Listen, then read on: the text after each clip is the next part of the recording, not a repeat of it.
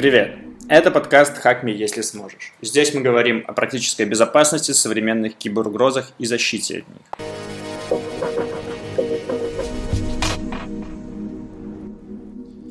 Добрый день. Меня зовут Гадель Шиноскар. Я руководитель отдела внедрения решений информационной безопасности в компании ICL.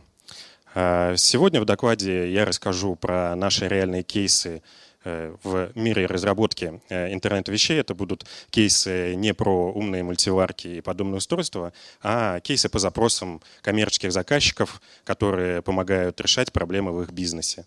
И расскажу о нашем подходе к защите интернета вещей. Э, сначала краткий экскурс, как мы видим интернет вещей. Я думаю, эта схема большинству из вас известна быстро про ней пробегусь, потому что на нее будет накладываться э, дальнейшее изложение. Соответственно, у нас есть сами вещи.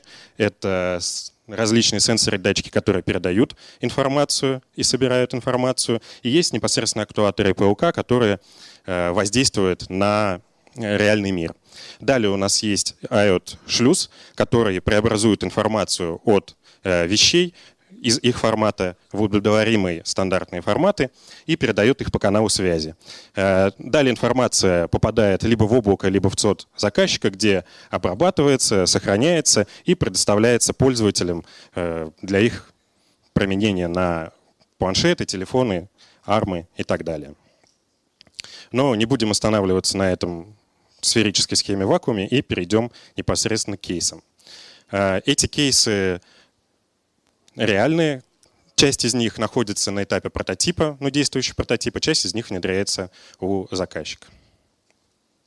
А, первый кейс – это производитель сельхозтехники крупный. У нас есть а, большой оборотный паук. Ну, паук пашет землю. Это достаточно автоматизированная штука, управляемая. У нее есть гидроцилиндры, которые управляются. И суть в том, что у этого плуга есть э, несколько режимов работы. У него есть э, рабочий режим, есть транспортный режим. Э, и суть в том, что если его обернуть, то есть совершить оборот этого плуга в транспортном режиме, то это может привести к поломке плуга. Но к поломке плуга может привести не только его оборот в нетранспортном режиме, но и сырье, которое неправильно попало на производство. То есть это может быть гарантийный случай поломки. Но трактористы очень любят э, быстро пахать поле, поэтому частенько они не заморачиваются и оборачивают этот плуг э, в рабочем режиме, что приводит к поломкам. Но так как производитель не может достоверно определить, поломка произошла из-за некачественного сырья или других проблем, или из-за неправильной эксплуатации, э, приходится закладывать большие риски на гарантийные расходы. Это первая задача, которую необходимо решить. Соответственно, предотвратить оборот плуга в, э, в рабочем положении. И вторая задача – это предоставить э, самому производителю информацию о работе этого плуга для того, чтобы планировать складки, складские остатки запчастей и, в принципе, производство, ну и получать информацию о работе плуга в поле. А, что было сделано нашей командной разработке? А, во-первых, на плуг был поставлен в качестве шлюза, здесь используется Raspberry Pi э, с Node-RED. А, на сами части плуга были поставлены акселерометры. Почему акселерометры, а не контактные выключатели, да, не контактные датчики, потому что он все-таки пашет в поле, и контактные вещи, они быстро выходят из строя. Здесь за счет акселерометров проводится аналитика и определяется положение плуга. Ну и был подключен стандартный GPS GLONASS датчик для получения телеметрии, где находится и что делает этот плуг. Дальше данные э, передаются по каналу NB, IOT или GSM. Э, в данном случае инфраструктура была развернута в Azure Central, IOT Central, и Э, там телеметрия обрабатывается и предоставляется веб-интерфейс для работы, соответственно, сервисной службы производителя этого плуга э, для планирования складских отстатков и при необходимости на инфраструктуру потребителя, чтобы заказчик мог контролировать, где и как работают его трактористы. Э, Суть в том, что данный датчик, э, данный шлюз Raspberry Pi э, несет в себе аналитику. То есть кроме получения данных и отправки их в облако, он обрабатывает на месте положение акселерометров и блокирует оборот пуга в рабочем режиме. То есть есть непосредственное воздействие, это не только сенсор, но и актуатор. Есть непосредственное воздействие на работу данного пуга. Э, здесь мы сразу видим, что есть вероятная атака, да, то есть какой, как можно вывести из строя бизнес данного заказчика и при внедрении подобного решения э, это, соответственно, скомпрометировать данный шлюз и вывести из строя пуги, либо, соответственно, отключить телеметрию. Ну, это как, как варианты. А, следующий кейс – это управление э, недвижимостью внутри зданий, точнее, движимостью внутри зданий. А, изначально этот кейс пришел от э, аэропорта, одного из крупных аэропортов э, мира. Задача была в следующем. Есть коляски, которые разбросаны по аэропорту для маломобильных пассажиров. Есть ассистенты, которые ходят по залам и должны собирать эти коляски и подвозить их к соответствующим гейтам, к соответствующим маломобильным пассажирам.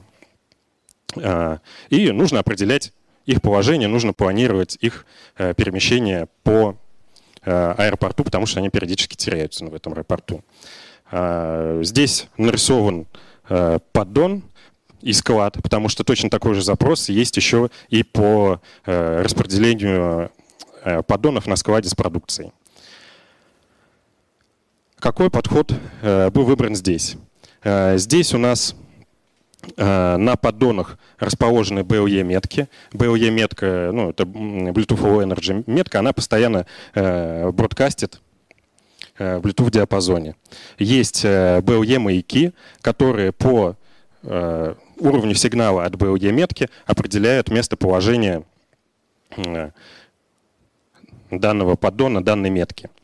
Э, модель обучается, то есть BLE маяки разбросаны по зданию, модель обучается по уровню сигнала определять, где что находится.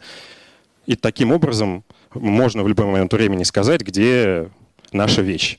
Э, здесь точность большая не нужна, то есть не нужно позиционироваться для сантиметров, да, нескольких метров вполне достаточно для того, чтобы найти коляску.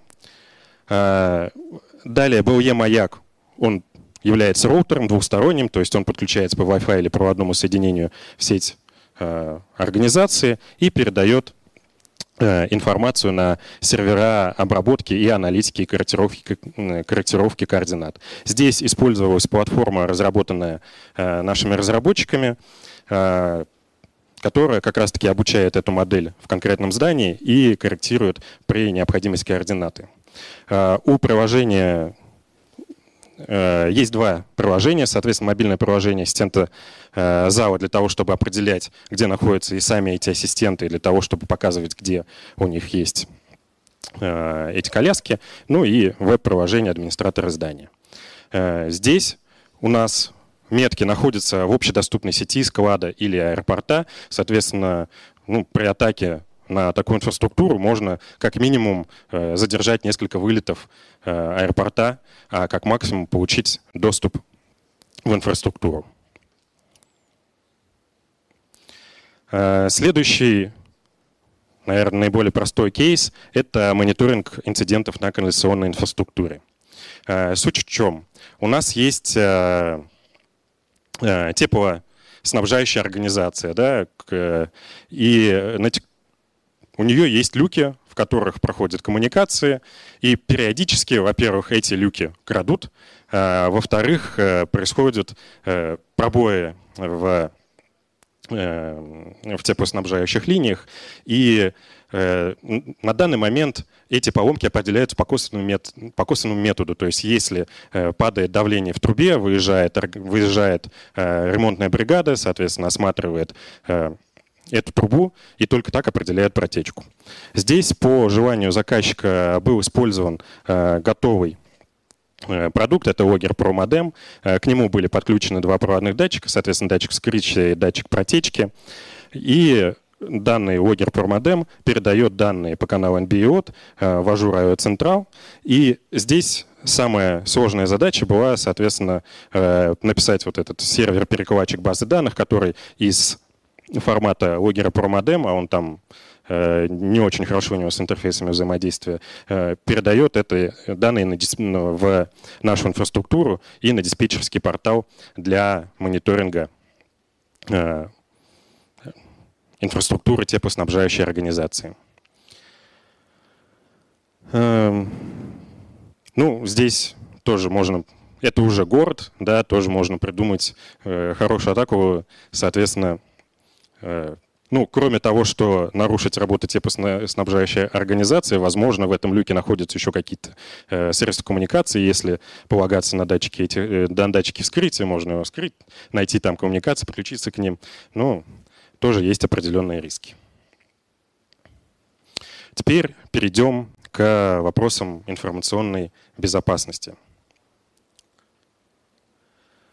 Э, какой основной риск э, возникает с э, интернетом вещей?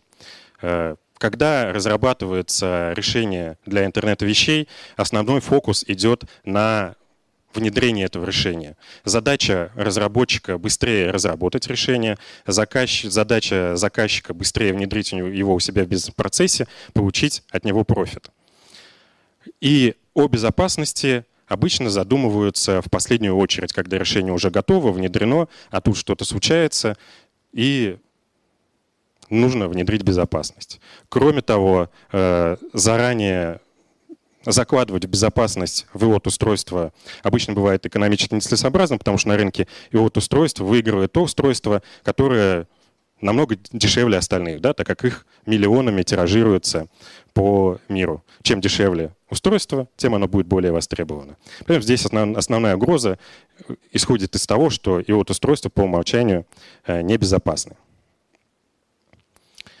Э, часто при защите э, интернет-вещей все сводит к мерам защиты СУТП. Но если это, конечно, не industrial IoT, не использование там, на машиностроительных станках и так далее, то IoT — это не только SOTP. Как мы видели на примерах ранее, э, устройства могут быть разбросаны среди э, пользователей по всему периметру, за периметром организации. Если в АСУТП мы можем э, все равно, SCADA системы, они достаточно изолированы, мы можем провести их сегментирование, понять, где они находятся и применить к ним подходы по защите информации SCADA систем, с IOT такое не пройдет, потому что здесь периметр безопасности у нас сужается до самого устройства.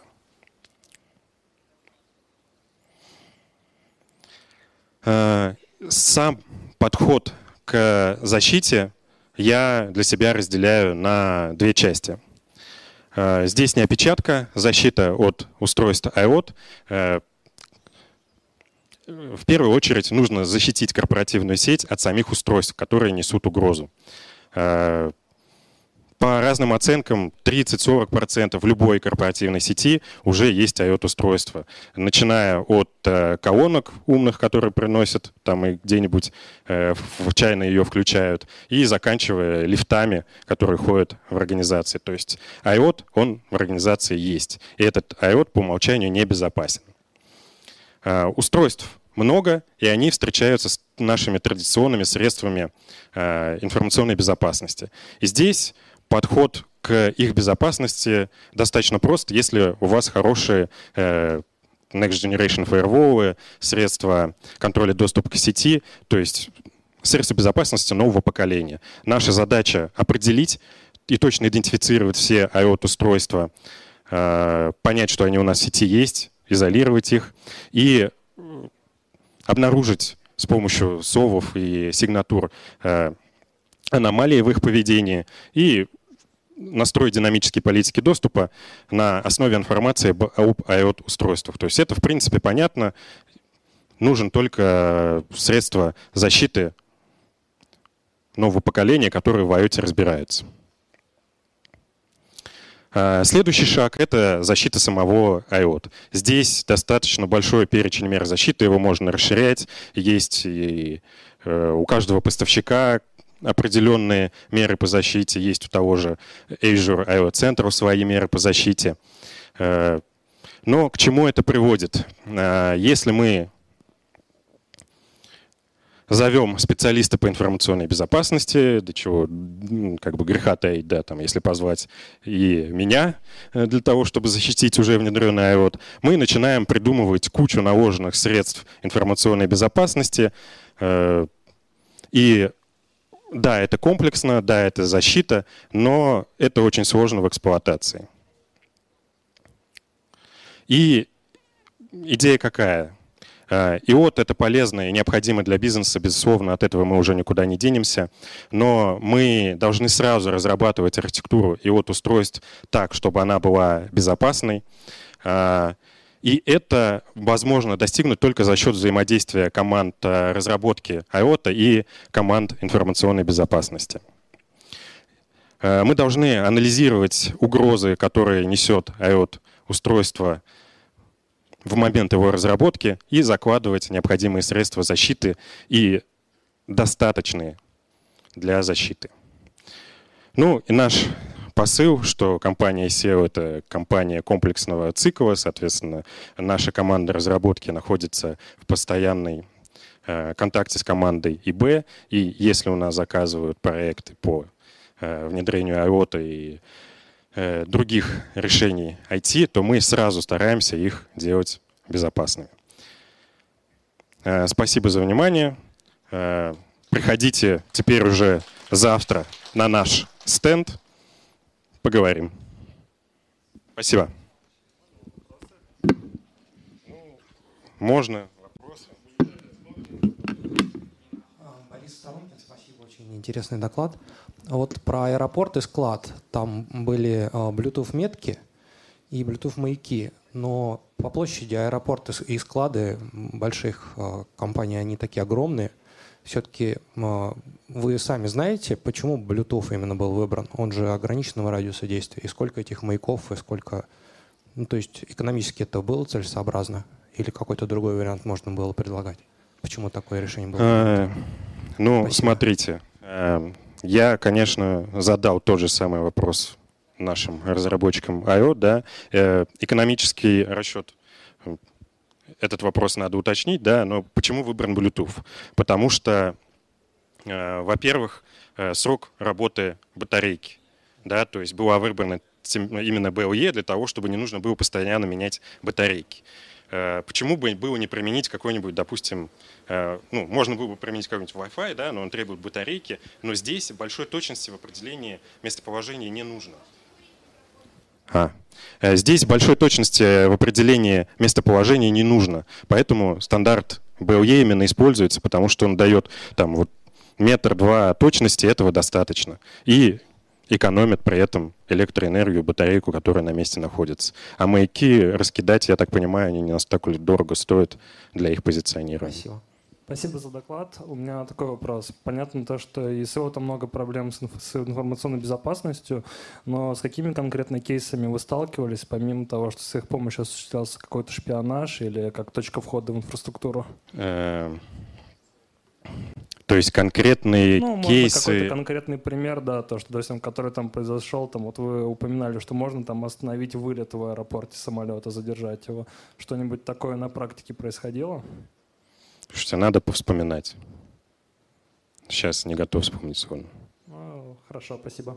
Приходите на стенд ко мне, я вспомню.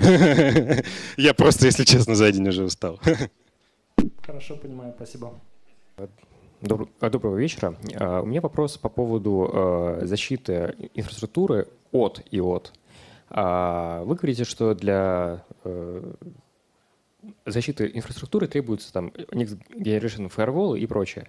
А почему нельзя э, использовать, допустим, э, вынести то, что относится к IOT в DMZ, плюс это сегментировать для того, чтобы снизить фактор риска, и э, таким образом вот, защищать э, инфраструктуру от непосредственно от устройств. Для чего используются там э, дорогие Но вы, и прочее. вы примерно как раз-таки мою, мою же мысль и сказали, да? Но IOT — это необычное устройство. Можно, ну, то есть это не принтер, который заносится в здание и там, понятно, куда его там примерно подключить, да, то есть и вот устройство там какую-нибудь колоночку можно принести незаметно, да, и поставить ее, подключить. Э, для того, чтобы их изолировать, как минимум, нам нужно э, их спрофилировать и понять, куда они подключены, да, то есть это некий NAC и профилирование должно происходить. И этот NAC и профилирование должен понимать, что это IoT-устройство. Дальше можно их выделить в определенный сегмент. Здесь скорее вопрос э, тогда стоит задавать по-другому. То, что если э, у меня есть э, фактически возможность принести э, э, какую-нибудь колоночку, подключить ее в корпоративную сеть, и она там будет работать, то значит у меня проблемы с безопасностью где-то глубже. То есть, значит, у меня э, недостаточно выстроена политика безопасности, у меня недоста недостаточно разграниченные правила э, доступа. То есть, если что это означает? Что я э, любое устройство просто приношу в здание, подключаю к э, любой розетке, и оно у меня определяется в корпоративной сети. То есть это не проблема IOTA. Это не проблема IOTA, но решая эту проблему, нужно понимать, что это IOT устройство. Да? Э, после того, как мы его сегментируем, да, можно просто закрыть его доступ. Но если вы его сегментировали и закрыли ему доступ, то это становится легитимным устройством в нашей сети. Правильно? Это про- э, проблема в том, что если я э, также принесу ноутбук э, домашний свой. Вот смотрите, и... да. Э, если вы приносите свой ноутбук домашний, подключаете его к сети, и э, его можно использовать, его нужно защищать. То же самое с IOT. Если его принесли, подключили к сети, его не заблокировали, то есть, значит, вашими политиками разрешено его использование, его нужно защищать. Нам нужно понимать протоколы, которыми ИОТ общается с внешним миром, и строить, чтобы как минимум наши ФРВО да, понимали на уровне приложений, что это определенное устройство, а не просто какой-то IP-адрес, который там динамически получился, или, возможно, вообще без IP-адреса. Да? В принципе, я вас услышал, да, но мне кажется, все-таки э, речь, если мы говорим про IOT, то это скорее вырожденный случай, и надо смотреть на информационную безопасность вот, э, более комплексно. Спасибо за ваш комментарий. Я просто в эту же тему хотел спросить, а не пробовали как-то категоризировать его от устройства? То есть понятно, да, что это широкое понятие, за которым может много чего скрываться, и условно находить какие-то определенные паттерны в том же самом трафике, которые они генерируют, и на основании этого разделять устройства по каким-то сегментам. Ну, как вам сказать, что значит э, не пробовали, да? То есть это делается вендорскими решениями, без проблем, как я сказал. Хорошо, спасибо. Все, спасибо за внимание.